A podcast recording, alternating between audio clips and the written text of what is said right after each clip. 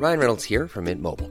With the price of just about everything going up during inflation, we thought we'd bring our prices down.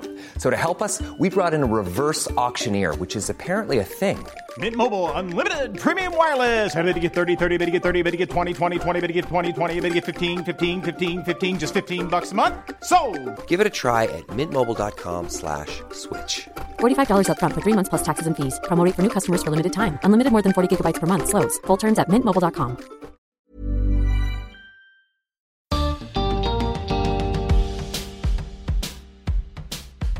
En los museos preservamos la historia a través de los objetos del pasado. Pero, ¿qué historia nos están contando? Bienvenidos al podcast de TED en español. Soy Jerry Garbulski. El historiador Alberto Garín estudia el concepto de patrimonio nacional.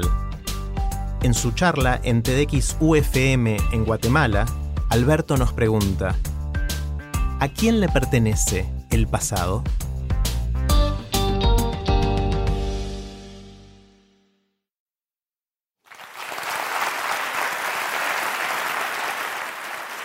Va a hacer algo más de un año que puse en marcha un blog que titulé A quién pertenece el pasado.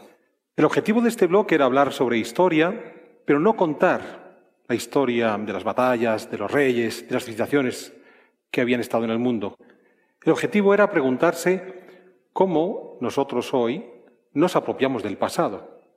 Y todo esto derivaba de una realidad que me era muy habitual desde que, como español, vine a vivir a Guatemala, ante esa frase tan hecha que muchos chapines me soltaban de cuando vosotros, los españoles, vinisteis a conquistar nuestro país. Es cierto, confieso, empiezo a ser mayor, pero todavía no tengo 500 años.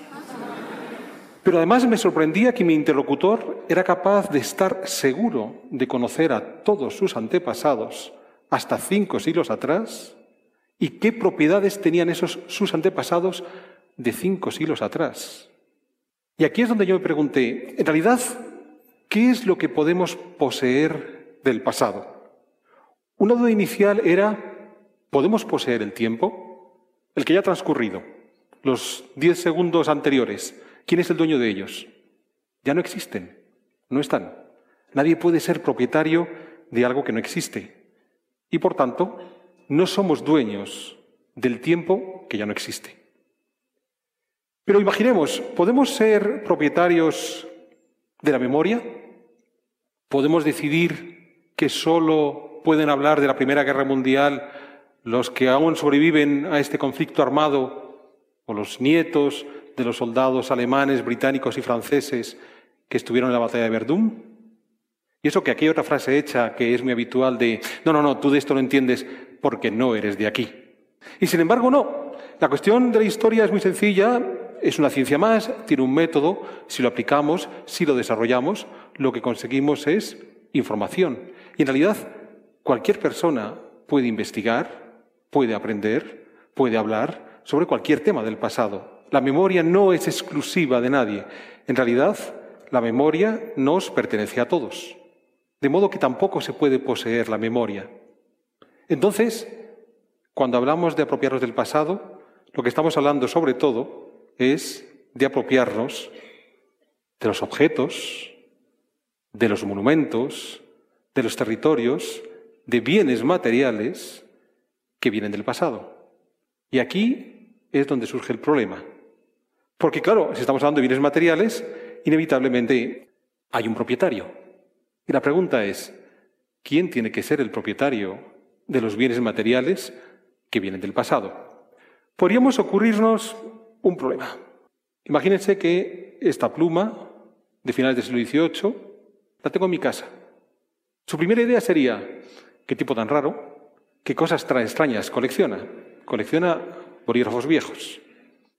Pero supónganse que les digo, no, es que no era mía la pluma, la pluma la utilizó mi tatarabuelo. Y quizás ustedes piensen, su tatarabuelo debía ser un tipo culto, porque tampoco hay tanta gente que a finales del siglo XVIII, principios del XIX, escribiera. Pero imagínense por un momento que les digo que la pluma era mi tatarabuelo, que era José Cecilio del Valle. No es el caso, ¿eh? no es mi tatarabuelo. Entonces, imagínense que lo fuera.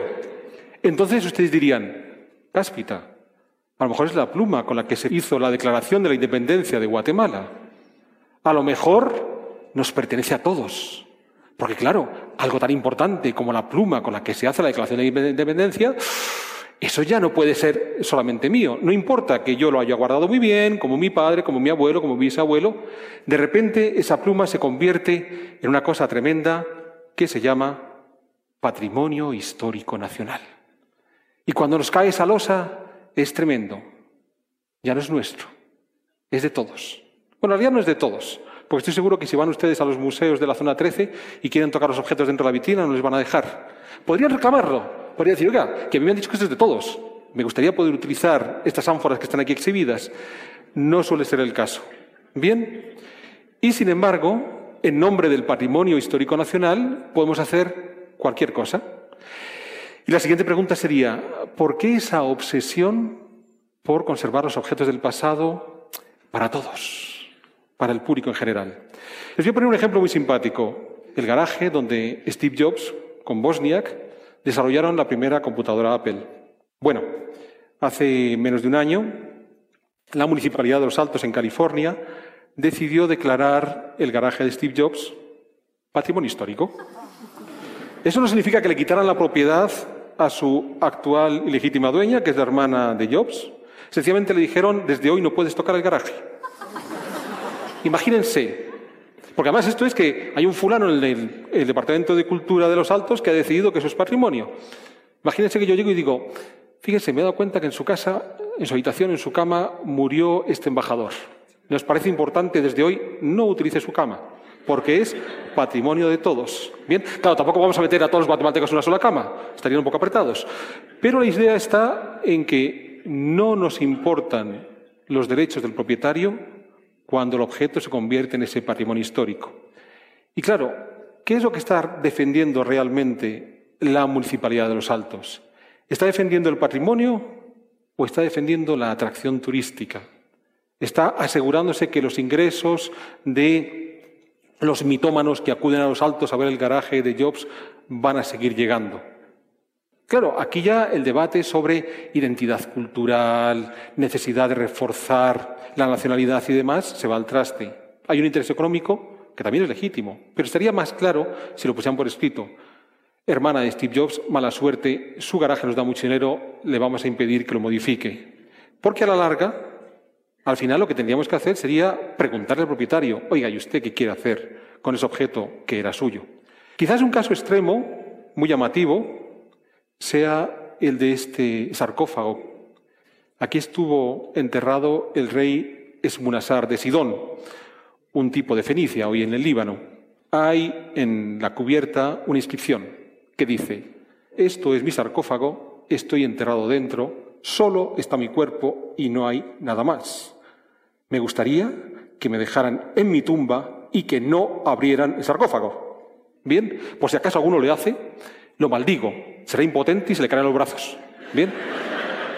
Pero a pesar de eso, los arqueólogos encontraron el sarcófago, lo sacaron de su sepultura y en la actualidad se puede observar en el Museo del Louvre.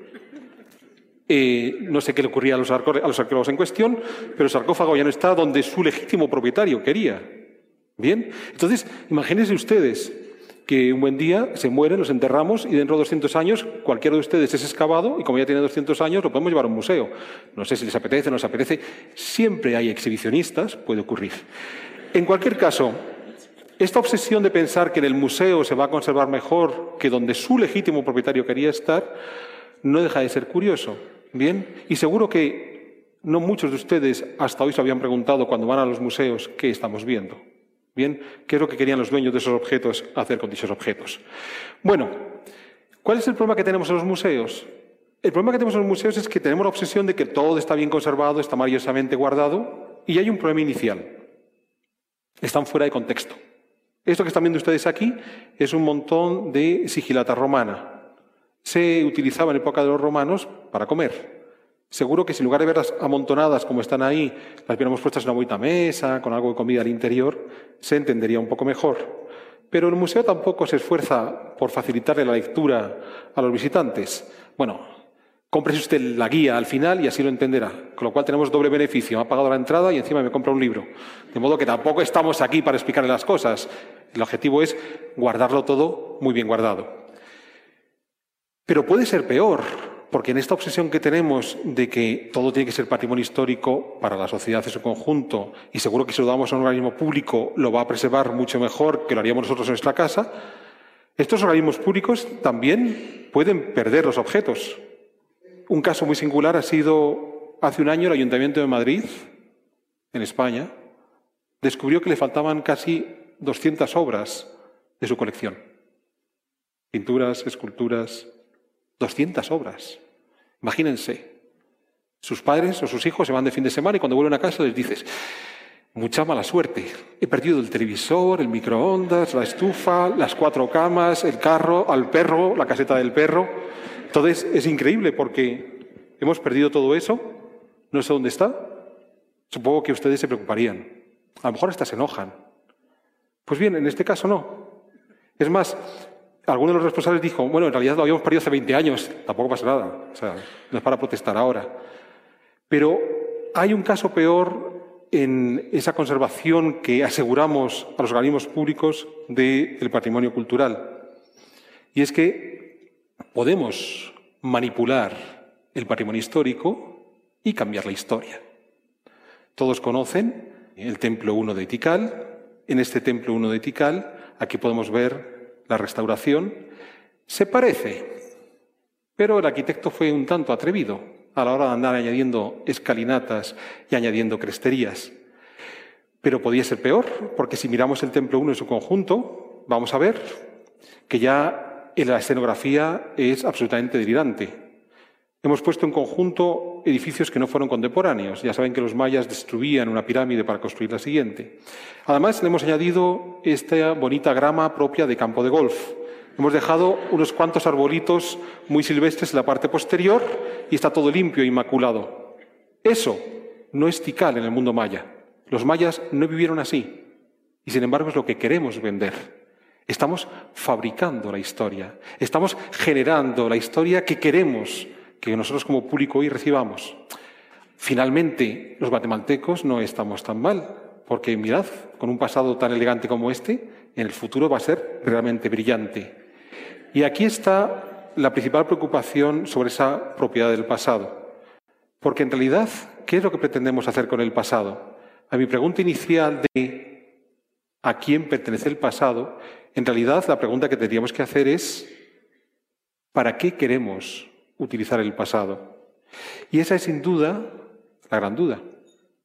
Porque en realidad, cuando ustedes van a ir a los museos, cuando van a leer un libro de texto sobre historia, cuando van a hacer un recorrido con un guía turístico por la antigua o portical, lo que les están vendiendo es esta historia oficial comprometida, de identidad, esa historia que todos queremos para sentirnos mejores como guatemaltecos, que en realidad es la manipulación de lo que han decidido imponernos sobre lo que tenemos que saber sobre la historia.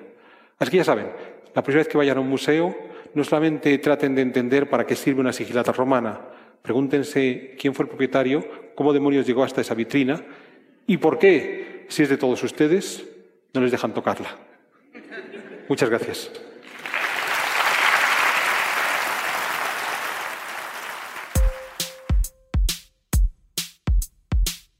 Para más ideas de TED en español, visita tedenespanol.com.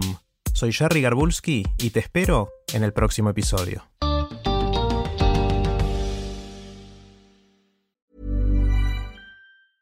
Hey, it's Paige DeSorbo from Giggly Squad. High quality fashion without the price tag. Say hello to Quince. I'm snagging high-end essentials like cozy cashmere sweaters, sleek leather jackets, fine jewelry, and so much more. With Quince being 50 to 80% less than similar brands. And they partner with factories that prioritize safe, ethical, and responsible manufacturing. I love that. Luxury quality within reach. Go to quince.com slash style to get free shipping and 365-day returns on your next order. quince.com slash style.